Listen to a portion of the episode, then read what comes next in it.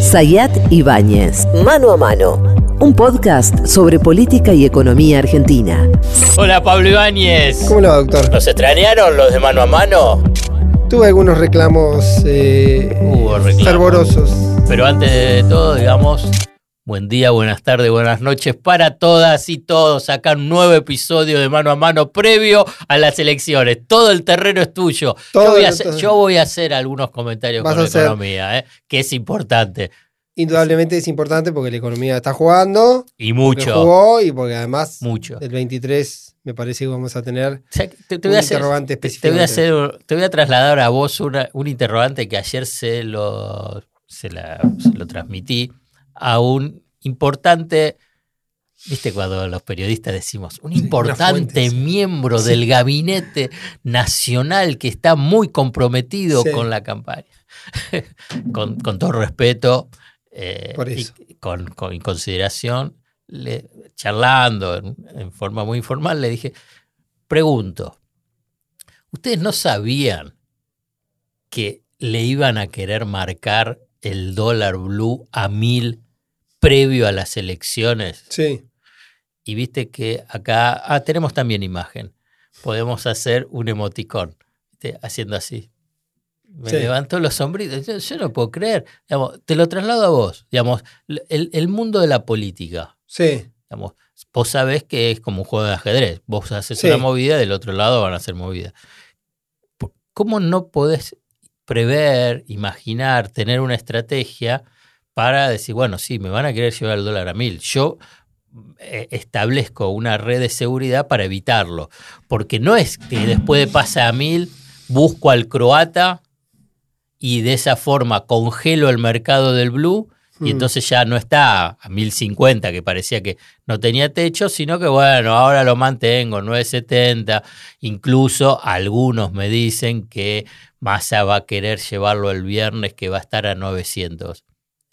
A ver, eh, vos, no lo sé, vos yo, los lo, yo lo pude, Vos yo, lo pude charlar eh, hace 20 días Sí, con Massa, que Sí. Massa dice ahí una definición bastante densa que él, dice, que él advierte que con el blue previo a la paso, esa semana caliente, que además tuvo el componente Claro, de Morena claro, y demás, claro, exacto. la frase que usaba Massa era casi me llevan puesto. Sí, Y que sabía que iba a venir una segunda andanada. Ahora, eso por ahí las herramientas las tenés vos. ¿sí? En ese momento había una serie de factores, una serie de factores, medidas que fue tomando masa, que en teoría podían servir para amortiguar ese fenómeno. Por ejemplo, muy claro en ese momento fue el dólar vaca muerta, que tenía que ver, que entraba con el 25 para ver si con eso jugaba un poco el CCL. Había contado algunas liquidación. herramientas Es- para pará. El administrar eso. 75% entra por el dólar oficial, el 25% lo me- puede hacer por contado por liquidación, o sea que le da Mm. un tipo de cambio efectivo para los petroleros o los mineros más alto que ese 350. ¿Qué te quiero decir? Que en ese momento, por ejemplo, se sabía que iba a ocurrir. De hecho, yo después tuve una conversación con alguien del equipo económico eh, la semana inmediatamente posterior, eh, la semana previa al dólar de mil, y ya venía caliente el tema, y estaban hablando, bueno, esto iba a ocurrir, sabíamos que iba a ocurrir, sabemos que se viene, estamos tratando de administrar hasta donde podemos. Después yo no sé, francamente, y esto te lo traslado a vos, que el dato se conocía, se conocía, que el Mm. dato que se sabía que iba a venir, Sí. había dos elementos, uno político, que yo lo puedo abordar porque lo preguntaba y lo charlamos con vos, era a quién servía una corrida, A mi ley. a mi ley. Entonces, si el dólar... No lo dudo, ¿eh? porque en ese momento por ahí también. No, no, no, no. Yo la- coincidía con ah, eso porque hacíamos la contrafáctica, decíamos, ¿a quién le sirvió la corrida prepaso? A Milei, porque el resultado que se verificó fue una victoria de Milei. Por lo tanto, entonces decíamos, bueno, ¿a quién sirve una corrida? Uno puede decir, ok, a Milei sirve la corrida. Hasta ellos suponen que les, que le- le- les sirve esta corrida porque la siguen Está alentando. bien, bueno, ¿eh? pero, pero por eso yo tuitea, juego. tuitea eh, Milei diciendo el estallido, se Sí. viene el estallido, o sea que no es otra cosa. Pero por eso después había, digamos, Después se los, verá, ac- eh. los actores que intervienen o no en, el, en, en el- en el- en la acción de la corrida. Y también las cartas o las herramientas que eventualmente tiene el oficialismo para evitar ese tipo de cuestiones, básicamente con el blue. Digamos, en el blue, ¿cómo intervenís? Porque ya lo de Nimbus ya venía. Es preexistente a esta crisis el seguimiento de Nimbus, el, eh, ¿cómo se llama? Marianito, el que se tuvo que ir a Uruguay. Eh, toda esa movida ya venía.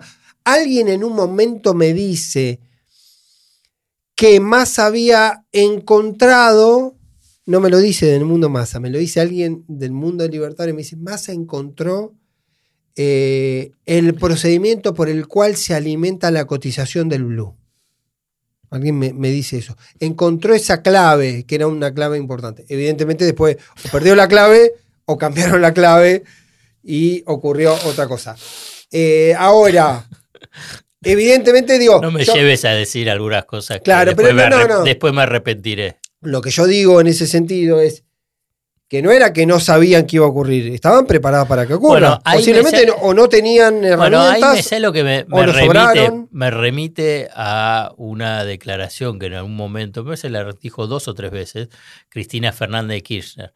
Me parece que cuando fue en las elecciones del 2017, que hizo, viste, el RAI de entrevistas sí. televisivas, creo que fue ahí, pero bueno, no importa cuándo, sino qué es lo que dijo, que ¿qué poder tiene un presidente? Hmm. Y más o menos ella 25%. dijo un 25%, sí. y que hay un 75% que claramente no lo tiene. Entonces uno puede deducir, aparte de lo que estás diciendo vos, incluso también mi interrogante que transmití y la respuesta que tuve, es que hay un amplio espacio del poder que quienes teóricamente ejercen el poder no lo tienen. Mira, el fin de semana hablando con un funcionario, una, una fuente del central, preguntando cómo podía ser esta semana. ¿sí? sí. Con el tema del blue y sobre todo qué puede pasar el 23. También es cierto que vos estás con tiene limitaciones objetivas. No, las, las, estructurales y objetivas bueno, están claras. No hay suficiente pero, dólar en el Banco bueno, Central, pero entonces, en no esa tenés financiamiento. No es que tenés una, no, sí, estás una, hablando del blue, no del contado con liquidación. Sé, bueno, pero tampoco tenés unos fierros enormes, digamos, para salir a jugar eso, o sí, no sé. Bueno, Mirá, por, por, eso mirá, mi pregunta. Mirá, yo te voy a decir. Mi, pregunta, digamos, mi, hay, mi, mi para, respuesta para, era política de que se sabía que se estaba preparado te voy para a hacer eso. una especulación. Sí. Te voy a hacer especulación porque obviamente. Digamos, hay una, un espacio superestructural, que es lo visible. ¿no? Todo lo vemos. Está el político, está el banco, está el arbolito, está los sindicalistas, está el mundo empresario. Vos todo eso lo vemos. Yo te conté la anécdota esa. ¿Cuál? No, no. Que en esa semana de Quilombo, que fue esa semana donde Massa tiene el karma de que tiene que dejar de ser candidata para volver a ser ministro, que fueron 10 días, digamos, donde él se tiene que subir otra vez al rol de ministro, básicamente por el tema de los mercados. Sí. Hubo un sindicato muy importante, sí. UPCN, sí.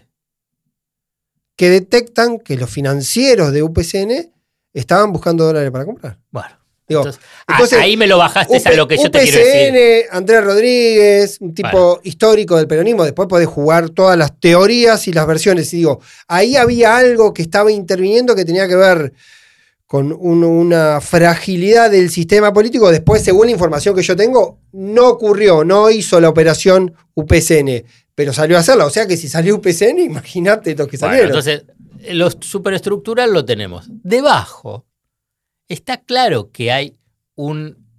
Una, se, se, va enlazando y mm. que van conociendo, porque UPCN o Juan de los Palotes no sabe a dónde está, dónde puede comprar, cuáles sí, son. claro. Bueno, si lo saben ellos. Lo saben. ¿Cómo, no lo, pará, ¿Cómo no lo vas a saber? Por eso si querés, eh, la aduana, la FIP, la DGI, la UIF, eh, la policía, la gendarmería y, y, y toda la estructura la política, es decir, bueno, entonces es, llega un momento, por ahí es parte de la película House of Cards, que digo, digo, ah, bueno, 15 días, bueno, muchachos, nos sentamos, durante estos 15 días, esto no puede pasar, porque sí. si vos sabes la carta, porque vos ahí lo, antes sí, lo claro. mencionaste, antes de las pasos, uh -huh. te jugaron el dólar fitito. Uh -huh. Entonces, si sabes que te la jugaron esa carta, ¿Cómo no vas a, a- a- a ver que te va a venir el dólar a mil? Pero si era, El dólar Nokia 1000. pero si era tan lógica. Bueno, era es eh, como, no, está eh, claro. Te lo voy a hacer una futbolera, Yo bien, bilar, bien bilardista. Pero yo te lo invierto, yo te lo invierto, digamos, set- ¿cuántas cartas tenés vos para frenar eso? Porque evidentemente hubo.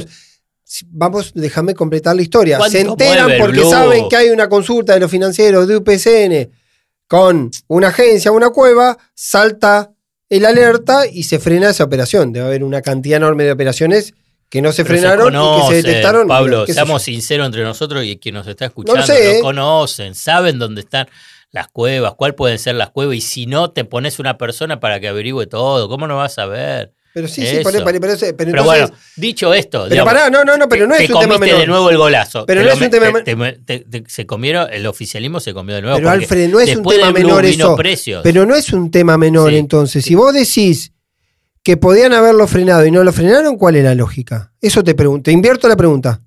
No lo entiendo. Paso a no entenderlo. Bueno, entonces, Paso a no entenderlo. o, o si yo te puedo decir a vos Porque que sabían puedo- que venía. Porque Yo yo- te puedo decir a vos que sabían que venía. Y bueno, no- Y no- vos me decís no que tenían entiendo. herramienta para hacerlo. No entiendo, digamos, hay No algo en el medio que no funciona. Ojo que te digo, esto no soluciona el problema. Yo estoy hablando en clave electoral, ¿eh? no es que esto, esto solucione el mercado de cambiar No, y no, el no, claro. dólar. No, no estoy hablando nada de eso. ¿eh? Pero, digamos, porque vos por el otro lado, vos podés agarrar y decís, bueno, vos arreglás con una empresa un acuerdo de precio del 5% para supermercados, que no aumente Sí. más el supermercado. Sí. Bueno, las empresas, otras que dicen, pum, le vendo al almacén de barrio con Sí. un aumento de un 25%. Sí. Bueno, eso lo tenés, las herramientas te, te hasta te puede- vos lo identificás, te puede resultar más, más difícil de controlar, porque ¿qué es? Tenés que ver, no sé, 100.000 comercios minoristas. ¿Cómo agarrás los 100.000 comercios minoristas? Digamos, Las cuevas es otra cosa, es, es- es- es otro, es, otra, es otra dimensión, porque además después, ¿qué es lo que descubren con Nimbus? Que, que en realidad existen cuevas mayoristas y cuevas minoristas. Obviamente, claro. Bueno, bueno, y de esas cuevas mayoristas debe haber después toda una estructura que está. Bueno, seamos buenos, digamos. Bueno, lo, lo concreto es que lo que te quería decir es: se, se comieron el gol Sí. de mil, eso te impacta en precios, eso te genera incertidumbres sobre abastecimiento previo a las elecciones. Mm. Y esto es el escenario donde se va, se va Ahora, no, a pero- ir a, a- a votar. Pero no quiero simplificar una cosa. No quiero simplificar, porque hubo un procedimiento que fue pre. La semana pasada, no, la otra, que es cuando empezó a recalentarse, que fue cuando ocurrió, por ejemplo, lo de UPCN, y después tuvo la semana de los mil. La semana de los mil también estuvo precedido por la declaración de Milei. Sí, es- está bien lo que decís. Ahora, Muy bien. La, se- la declaración de Milei, ¿qué quiero decir? Cuando hay una. Yo voy a salir del simplismo de interpretar que puede haber existido pequeños y medianos inversores que desesperados. Pero si vos estás viendo una declaración de un tipo que puede ser presidente de ese tipo, yo creo que también se puede explicar por un pánico generalizado donde las herramientas de intervención son mucho más Tenés limitadas. razón. Tenés razón. Es buen argumento lo que decís. Eh, muy buen argumento lo que decís. Pero no lo sé. No, no, no, es muy bueno. Incorporás algo que es cierto, porque vos podés, porque estoy reflexionando eh, a partir de lo que vos estás diciendo. Vos, yo puedo pensar, bueno, la verdad vos sabías que te iba a venir, pero lo que no podías saber es que un irresponsable, como Javier Milei, diga, un día que cuanto el dólar esté más alto, mejor, y al otro día digan, saquen los, eh, no renuevan los plazos fijos. Digamos, esas son como eh, jugadas fuera de- del reglamento, Porque- porque nunca hubo un candidato a presidente con alguna chance que juegue esa carta. Entonces, ahí te cambió el tablero, te lo tiró el tablero. Y puede ser, y ahí ya es de especulación, que como vos bien dijiste, bueno, que Marra conocía, eh, perdón, Masa. Massa conocía ese eslabón, y entonces, ah, conoces el eslabón, entonces, ah, bueno, te tiro todo, Vamos con otras cartas. te juego con otra Digo, carta. por la masividad. Esto, ¿por qué se vuelve relevante también este punto? Porque dentro de una semana podemos estar en un escenario de incertidumbre económica mayor. Bueno, depende de cómo sean los Por números. eso digo, es una Tenés opción. tres escenarios. Una números. alternativa es que estés en un escenario de mayor tensión sobre la expectativa económica futura. ¿sí? Y ahí también vamos a dejarlo como al pasar para no teorizar sobre una posibilidad. Ahí también vas a ver si el ley de los depósitos ¿sí? va a reforzar esa tesis, eventualmente un ley fortalecido en una elección, y va a estar dispuesto a que haya dos meses de tensión extrema para romper todo, o vas a tener un ley que sea más parecido al comportamiento que tuvo el Frente de Todos pospaso 2019. descarto esa segunda opción. Bueno, habrá que, digo, porque también, también es la pregunta esa. También es la pregunta es, ¿qué es lo que se encuentra eventualmente? ¿Cuánto? ¿Sí? ¿Sobre qué escenario eventualmente mi ley, eventualmente presidente, puede hacerse cargo y cuánto puede contribuir en ese periodo a romper todo o a no romper todo?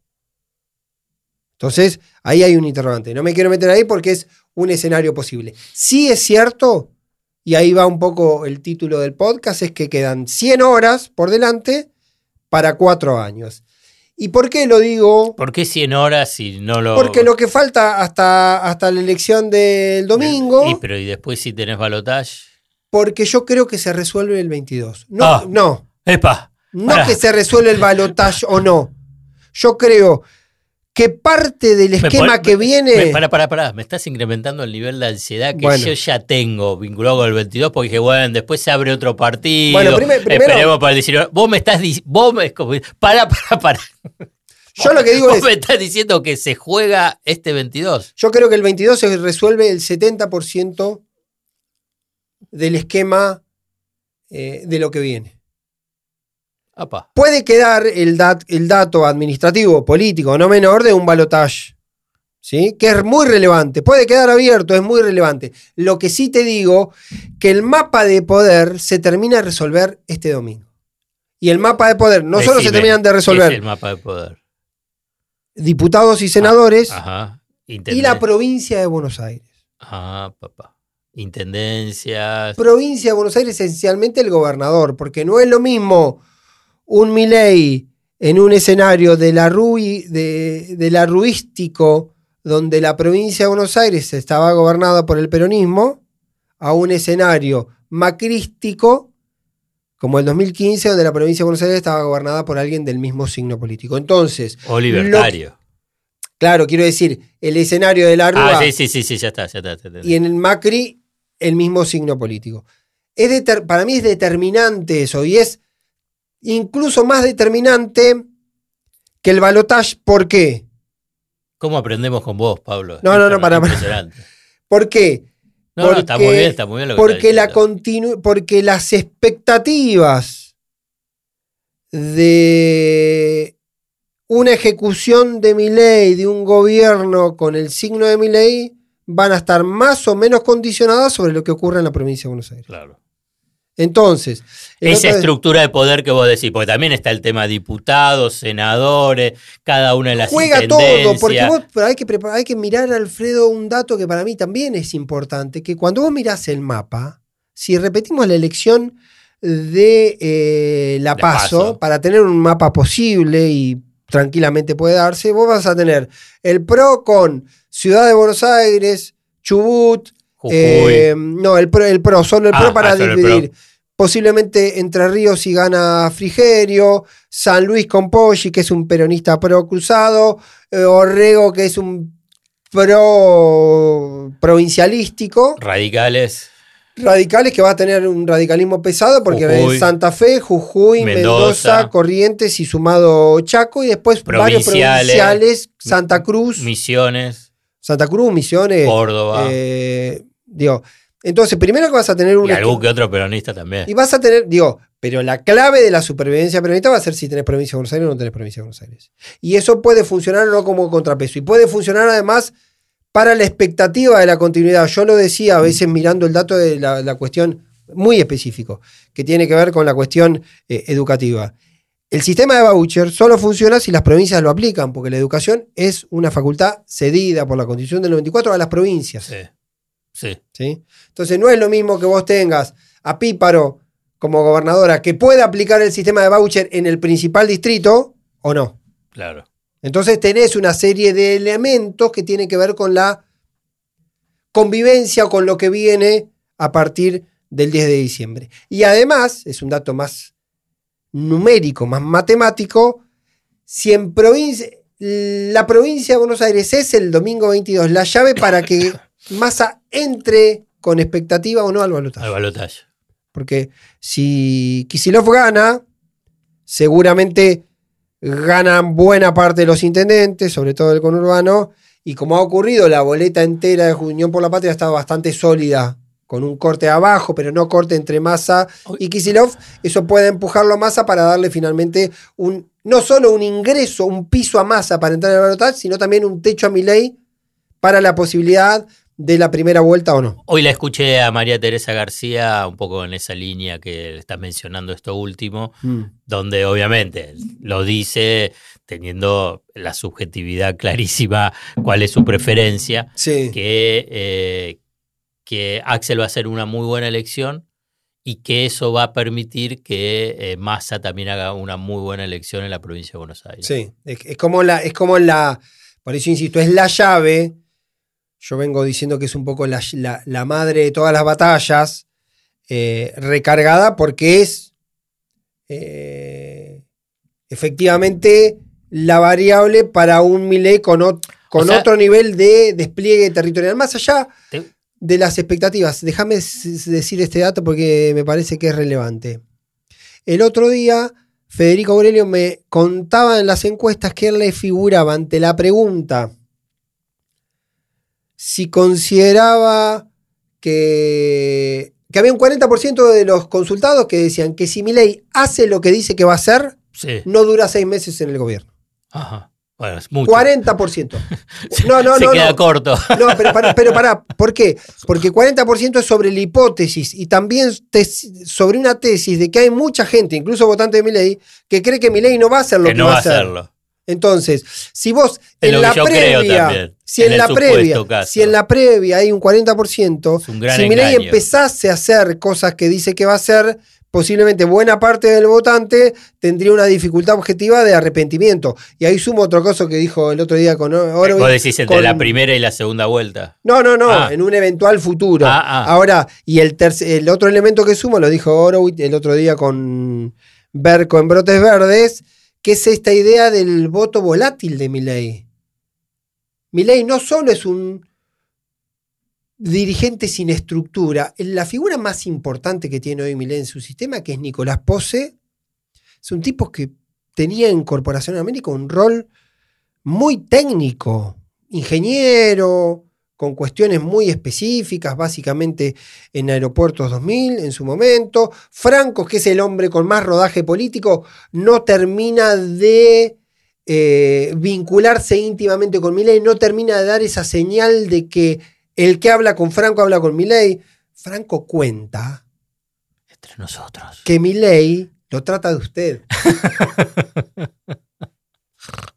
Entonces, es una anécdota. Uno puede tomarlo es como una anécdota, es un personaje que no se puede creer, digamos. Bueno, que pueda entonces- estar, digamos, y que, digamos, está bien el voto volátil, digamos. No, no, el voto volátil es importante porque No, no, puede no, ser no, que no. rápidamente, Se vaya. eventualmente, se diluya cuando Milei quiera hacer algo de lo que dice que quiere hacer. Por eso, en ese hipotético escenario, eh, lo que termine de configurarse el 22 de octubre es especialmente importante. Es especialmente importante para O los cuatro años. Es lo que te quería decir. O sea que el domingo, no sé si el resto, todo lo que nos están escuchando y viendo, digamos, asumen esta consigna, pero yo a partir de lo que estás diciendo, mi consigna principal el domingo es que voy a ver qué pasa en la provincia de Buenos Es eso. Aires. Es eso. ¿Qué es lo que pasa en la provincia de Buenos Aires? El resto vemos después cómo se acomoda. A partir de las nueve y media que empiecen los datos de la provincia de Buenos Aires, esto es lo que me dijeron. Sí. Más o menos es ahí más, Sí, a las nueve se pueden dar los datos, después nueve y media. más o menos una tendencia. Va a estar más rápido, son cinco listas. eh, Entonces, debería estar la información más Ahí tenemos la clave. La clave para este domingo entonces es provincia de Buenos Aires. Seguir eso, Seguir eso. especialmente seguir eso. También, y esto eh, lo- voy a tratar de ser más claro para contarlo, que hay una matemática que mm, Milei tuvo buen resultado en el interior del país. En muchos lugares tuvo números muy altos, donde uno imagina que está muy cerca del techo o incluso perforando su propio techo, digamos. Por lo tanto, si Milei quiere crecer, el lugar donde estadísticamente puede crecer es la provincia de Buenos Aires, que es donde sacó 24%, o Ciudad de Buenos Aires, donde también sacó 24%. Ahora, debe crecer exponencialmente, y cuando digo exponencialmente tiene que crecer el 50%, sacó 24, sacar 36, y aún creciendo 12 puntos en la provincia de Buenos Aires, eso expresa a nivel nacional 4 puntos y medio. Es decir, si crece 12 en la provincia de Buenos Aires, que es un crecimiento, sí, sí. una fatality, porque se queda casi competitivo con, eh, eh, con Kisilov, aún con ese crecimiento a nivel nacional aumenta 4.5. Y si vos proyectás la paso y tomás los votos afirmativos, sacó 31.5. O sea, estaría en 36. Esa matemática, la digo porque la, la, expongo como variable, si te cierro como una especie de cláusula gatillo, para decir que todo está relativo, que también es cierto que este año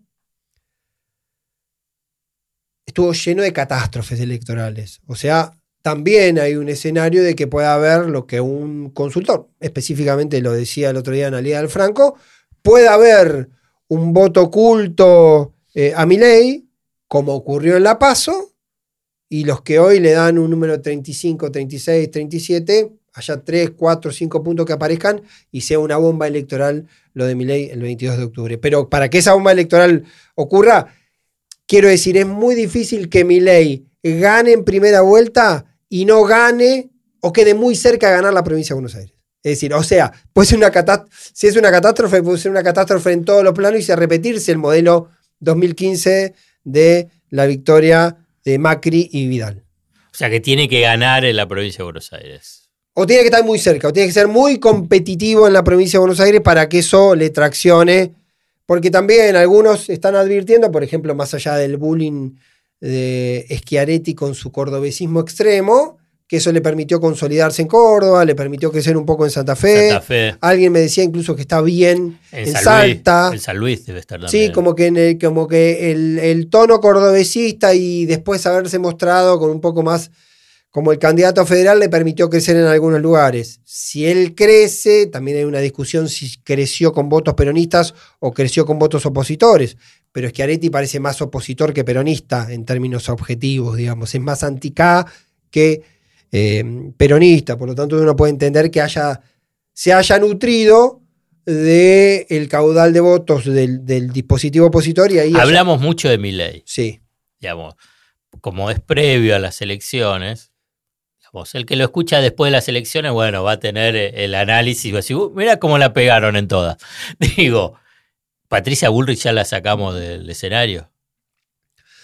Yo no la saco porque eh, lo único verificable que hay a la larga o a la corta es que uno mire el resultado de las PASO y el resultado de las PASO fue que Bullrich que juntos quedó segundo y que todos quedaron muy cerca.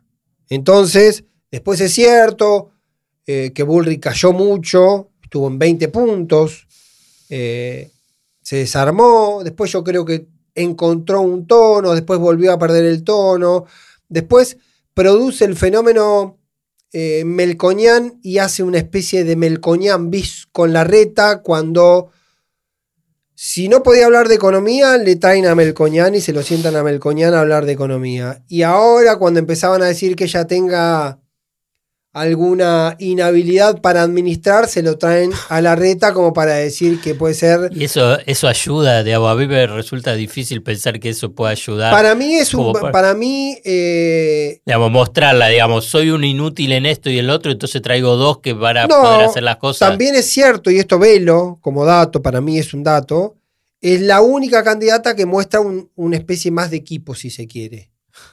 Digamos, como matiz, masa es masa, y mi ley es mi ley. De hecho, dos datos te voy a decir de mi ley que posiblemente las próximas horas me lo tiren abajo. A ver, Pero con Milei ocurrieron dos cosas. No se la ve más a, A Victoria Karina. Villarroel. a, Vi- a Victoria Villarroel. Está por ahí, pero dejó de tener una centralidad que tenía en un momento. Y no le alcanzaron más motosierras. O Hay- sea que vos fue una decisión ahí de algún equipo que existe ahí o de Siempre él. jodían con que le alcanzaba una motosierra, dependía quién la alcanzaba.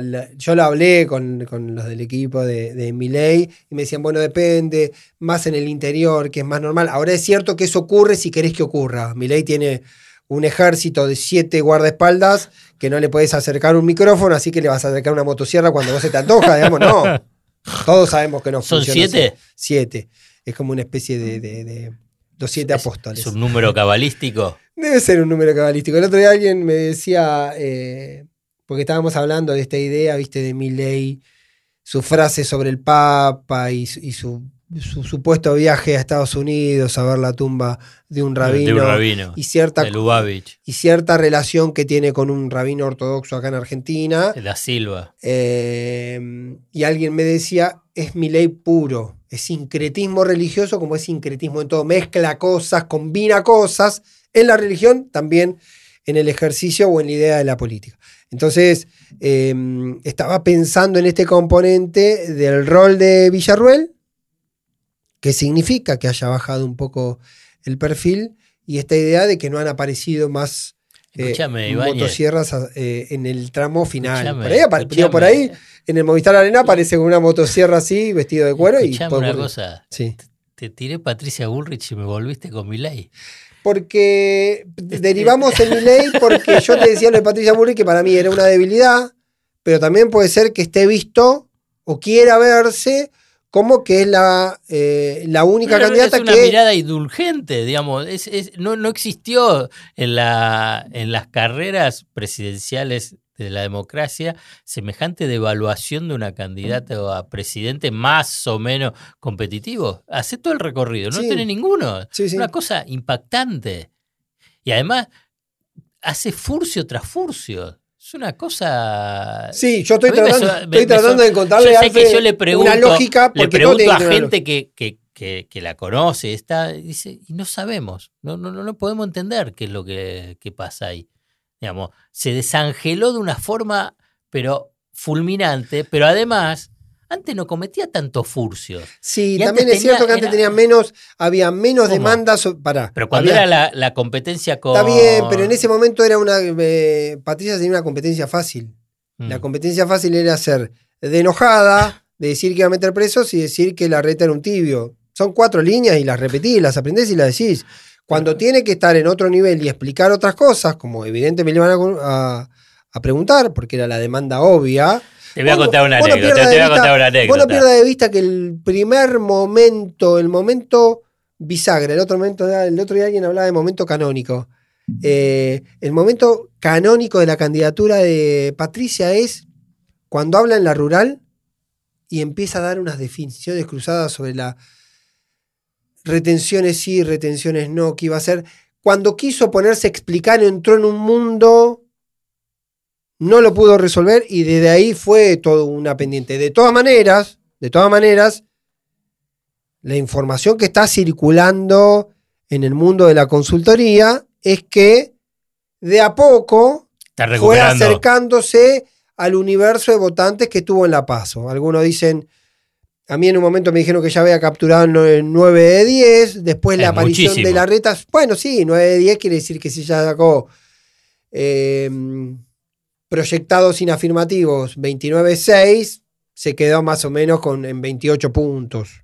No, en 27 puntos, porque serían dos puntos y pico menos. Bueno, 26-5 es un número que hoy parece probable para Bullrich. Pero yo, de todas maneras, en esa variable me quedo precondicionado por lo que ocurra, porque además eso supone advertir que el votante que no fue va a tener un comportamiento similar al votante que fue Fue. que tampoco lo sabes. Tampoco lo sabes porque es la gran pregunta de los politólogos, ¿cuál es el mandato de la elección? Vos tenías el mandato de la elección del 2015 que pareciera kirchnerismo sí, kirchnerismo no.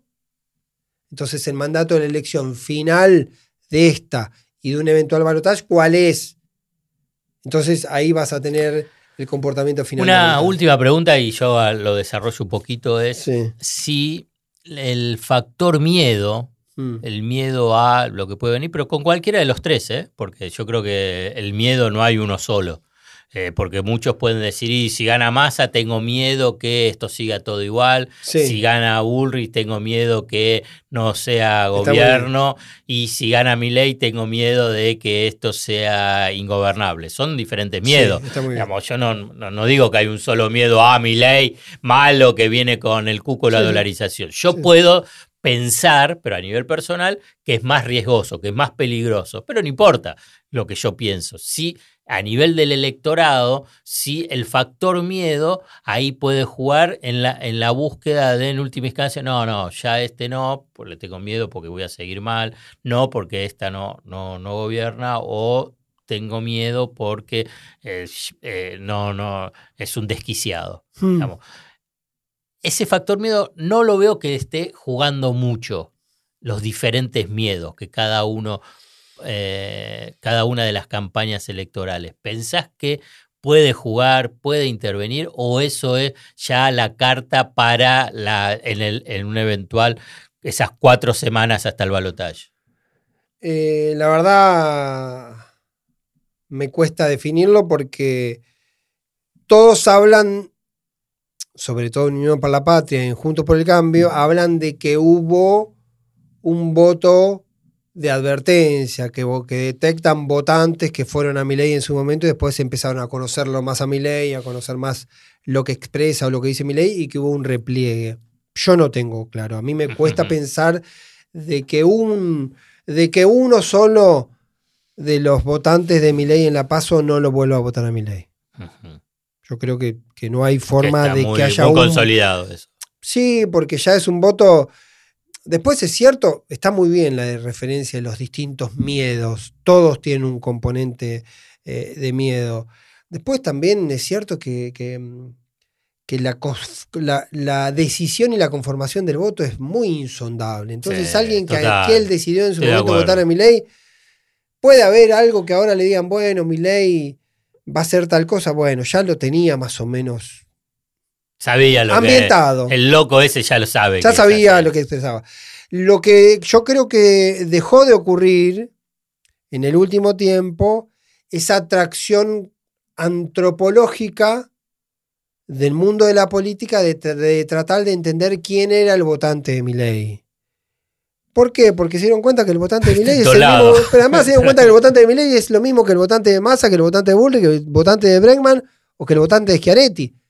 Puede haber algunos ratios de edades, de sector social, puede haber algunos componentes de ese orden que lo expliquen más.